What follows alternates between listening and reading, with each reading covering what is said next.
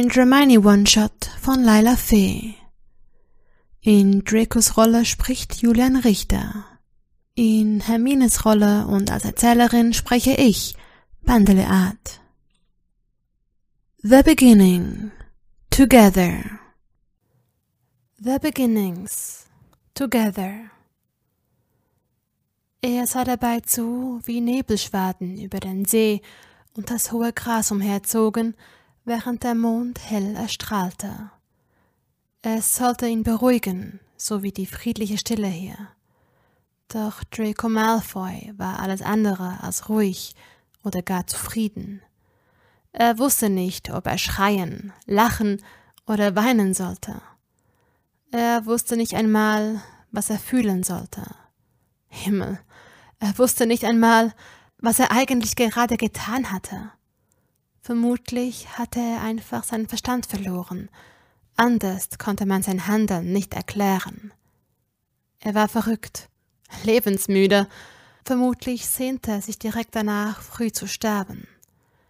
Er atmete schwer aus und blickte auf das schwere Ding in seinen Händen. Seine Finger zitterten leicht, als er über das kühle Metall fuhr, das gut im Mondschein zu erkennen war. Das Ding, das man ihn aufgezwungen hatte. Das Ding, das er annehmen musste, nachdem sein Vater in den Augen des dunklen Lords versagt hatte. Die Bürde, die er aufgenommen hatte, um seine Familie zu schützen und für einen winzigen Augenblick auch der Hoffnung nachzugehen, auch etwas Besonderes zu sein wie Potter. Doch das alles war eine Lüge. Das Dasein eines Todessers war alles andere als helden oder ehrenhaft. Es war keine Ehre. Es war ein täglicher Kampf. Zumindest für Draco. Ein Kampf der Rolle gerecht zu werden und nicht unter den anderen Todesser aufzufallen, dass man anders war. Dass man die Dinge, die die Todesser taten, nicht für gut hielt. Das Mal zu tragen war ein Fluch. Ein Fluch, den Draco wohl bis zu seinem Tode mit sich tragen würde. Ein Mal dafür, dass er sich für dunkle Seite entschieden hatte. Für die Seite, die Menschen sinnlos ermordete. Die Seite, die Kinder und Frauen quälten. Er hatte sich einem Monster angeschlossen und kämpfte seitdem jeden Tag darum, weiterzuleben, irgendwie zu überleben. Tag für Tag, mit der kleinen Hoffnung, dass irgendwann alles wieder wie früher sein würde. Irgendwie. Würde er sich noch einmal entscheiden können? Die Möglichkeit haben, sein Schicksal zu ändern, er würde es tun. Er würde sich gegen das Mal entscheiden, gegen seinen Vater. Er würde versuchen, mit seiner Mutter zu fliehen. Irgendwie. Doch heute Abend war es anders gekommen. Ganz anders. Er schloss die Augen und legte seinen Kopf in den Nacken, während er seine Erinnerung wieder und wieder durchlebte. Verflucht, was hat er nur getan? Das Richtige, mischte sich sein Verstand ein. Er hatte das Richtige getan. Auch wenn sich das jetzt noch nicht so anfühlte aber im Unterbewusstsein wusste er, dass es die richtige Entscheidung war, so gehandelt zu haben. Alles hatte angefangen, als man das glorreiche Trio geschnappt hatte und nach Manor brachte.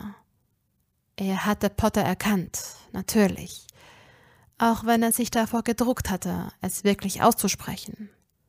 Potter war die einzige Hoffnung, die sie noch hatten, auch für ihn die einzige Hoffnung, irgendwann doch wieder ein normales Leben zu bekommen. Es war so schnell gegangen. Die Befragung von Granger durch seine verrückte Tante, denn anders konnte man Bellatrix nicht bezeichnen. Das Auftauchen von Dobby und dann der Kampf, der entbrannt war. Potter, der verschwunden war, mit einem verzweifelten Gesichtsausdruck, weil nicht alle entkommen würden. Granger. Draco öffnete seine Augen und fixierte das dunkle Wasser, in dem sich der Mond spiegelte. Sie hatten es nicht geschafft, Granger mitzunehmen, und Draco hätte in diesem Moment am liebsten losgeflucht. Scheiß verdammter Potter! Hatte er ihre verdammte Schreie nicht gehört, als Bellatrix sich mit ihr beschäftigt hatte?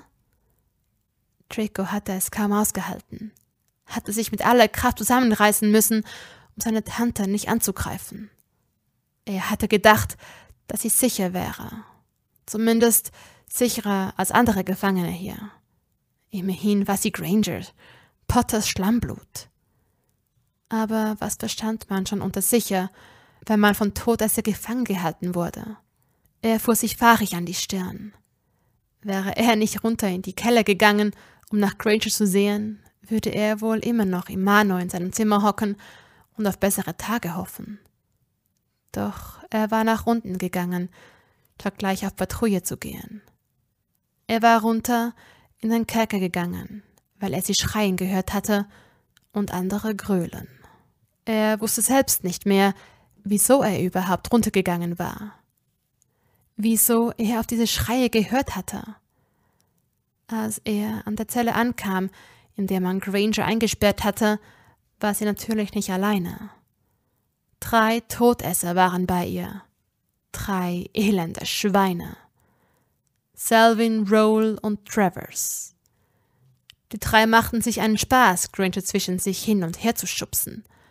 Es war erbärmlich, dass sich Granger kaum auf den Beinen halten konnte. Er wollte sie anfahren, wollte sagen, dass sie diesen Scheiß lassen sollten, weil man Granger noch brauchen würde. Doch als Selvin Granger gegen die Mauer gedrängt hatte und ihr Oberteil zerrissen hatte, war bei Draco eine Sicherung durchgebrannt. Bevor er darüber nachdenken konnte, hatte er seinen Stab gezogen und die drei außer Gefecht gesetzt.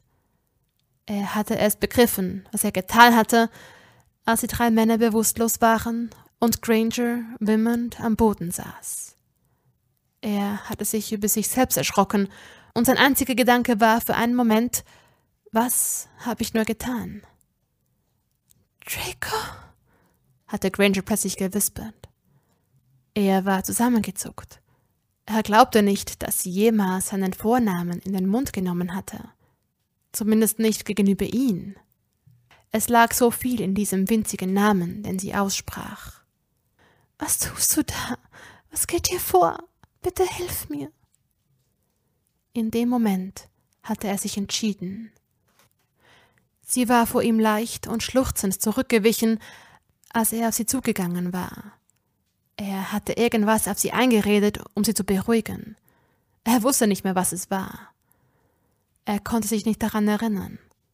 Er hatte sie hochgehoben, während sie gezittert hatte wie Espenlaub und leise jammerte. Er war verwundert gewesen, wie leicht sie war.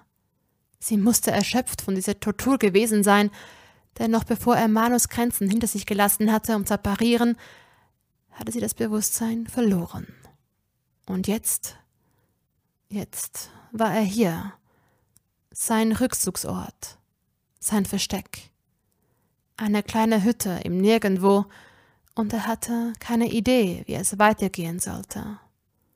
Granger lag in dem schlichten Bett in der Hütte, und er wusste nicht, wie sie reagieren würde, wenn sie wirklich begriff, wer sie befreit hatte. Was er wusste war, dass er nicht mehr zurück konnte. Er hatte sich umentschieden, seinen Weg geändert, seinen Herrn und Meister damit verraten und somit sein Todesurteil unterschrieben. Sobald man ihn finden würde, wäre er ein toter Mann. Er stand wütend von der kleinen modrigen Holzbank auf und pfefferte die unliebsame Todesmaske mit einem Schrei in den verdammten See. Sein Herz schlug schnell. Sein Atem war beschleunigt, und obwohl er Angst verspürte, nahm er auch eine Art Befreiung wahr. Keine Angst mehr haben zu müssen, bei jedem falschen Wort ermordet zu werden. Keine Angst vor den anderen Todessern, die untereinander genauso grausam waren wie zu ihren Feinden. Keine Angst mehr im Schlaf in seinem eigenen Zimmer umgebracht zu werden. Er hatte sein Leben wieder selbst in der Hand. Er war frei. Nun, so gut es einem Todesser möglich war, frei zu sein. Er sah dabei zu, wie das Wasser sich wieder beruhigte, und kam nicht rum darüber nachzudenken, ob seine Mutter den Tod entgehen würde. Er war immerhin ihr Sohn, der Sohn, der sich gerade gegen den dunklen Lord stellte. Er hoffte, dass sie überleben würde. Irgendwie. Er betrat die Hütte und war nicht wirklich verwundert darüber, dass Granger noch immer nicht zu sich gekommen war. Die Folter von Bellatrix, die beinahe Vergewaltigung und die monatelange Flucht mit Potter hatten ihr zugesetzt. Er strich ihr vorsichtig einige Strähnen aus dem blassen Gesicht. Wie seltsam warm und zart sich ihre Haut anfühlte. Nicht anders als bei anderen Hexen. Kein Unterschied, schoss ihm in den Kopf. Das wusste er schon lange. Doch es war schwer, etwas sich einzugestehen oder zuzugeben, wenn man jahrelang zu etwas anderem erzogen worden war. Er zog seine Hand zurück und setzte sich in den abgenutzten Sessel, um zu warten. Granger wachte auf, als es draußen zu dämmen anfing. Sie setzte sich fast ruckartig auf, schwer nach Luft schnappend, und zuckte erneut zusammen, als Draco ruhig sagte Du bist in Sicherheit. Hab keine Angst. Ihre braunen Augen hatten ihn einfach nur verstört angesehen, als wüsste sie nicht, was sie zuerst fragen oder tun sollte. Er hatte nach dem Glas gegriffen, das er schon vor Stunden vorbereitet hatte, und ihr hingehalten. Gegen die Schmerzen. Als sie sich nicht rührte, sagte er leicht genervt Nimm schon. Denkst du, ich will dich vergiften, Granger? Ihre Finger berührten sich leicht, und sie trank zögernd aus dem Glas. Er stand auf, als sie den Inhalt fast ganz geleert hatte, und deutete auf eine Kommode. Da drin sind ein paar Sachen, falls du etwas brauchst. Er brach ab und wandte sich ab, als Granger ihr zerrissenes Oberteil erst jetzt bemerkte und ihre Arme um sich enger schlang. Er war ein Vollidiot. Er sagte nichts und ging wieder nach draußen. Was zum Teufel sollte er tun? Er blickte auf, als nach einer ganzen Weile Granger rauskam und leise seinen Vornamen sagte. Sie senkte den Blick, als sie sich ansahen und murmelte ähm, Hast du meinen Zauberstab? Er schüttelte den Kopf. Oh, gab sie von sich, und er sah, dass sie ein altes Sweatshirt von ihm anhatte. Er blickte wieder auf den See, während er im Gras saß und blickte Granger fragend an. Während er im Gras saß und blickte Granger fragend an, als sie sich neben ihn setzte. Doch sie sagte nichts, und das eine ganze Weile. Wie lange sie wohl hierbleiben konnten, ohne gefunden zu werden? Die Schutzzauber waren stark, doch er hatte hier nichts, fast nichts. Er hatte nicht einmal etwas aus dem Mano mitgenommen. Er war mit Granger einfach abgehauen, nur mit den Sachen, die er am Leib trug. Hm, was machen wir jetzt? fragte sie, und er zuckte die Schultern. Keine Ahnung. Potter suchen, ohne erwischt zu werden? Sie seufzte. Hört sich nach Gefahr an. Nun, wir können auch für immer hierbleiben und gemeinsam alt werden, wenn es das ist, was du willst, Granger. neckte er, und sie grinste leicht. Er musste selbst über diesen dummen Gedanken schmunzeln. Die Sonne ging langsam auf.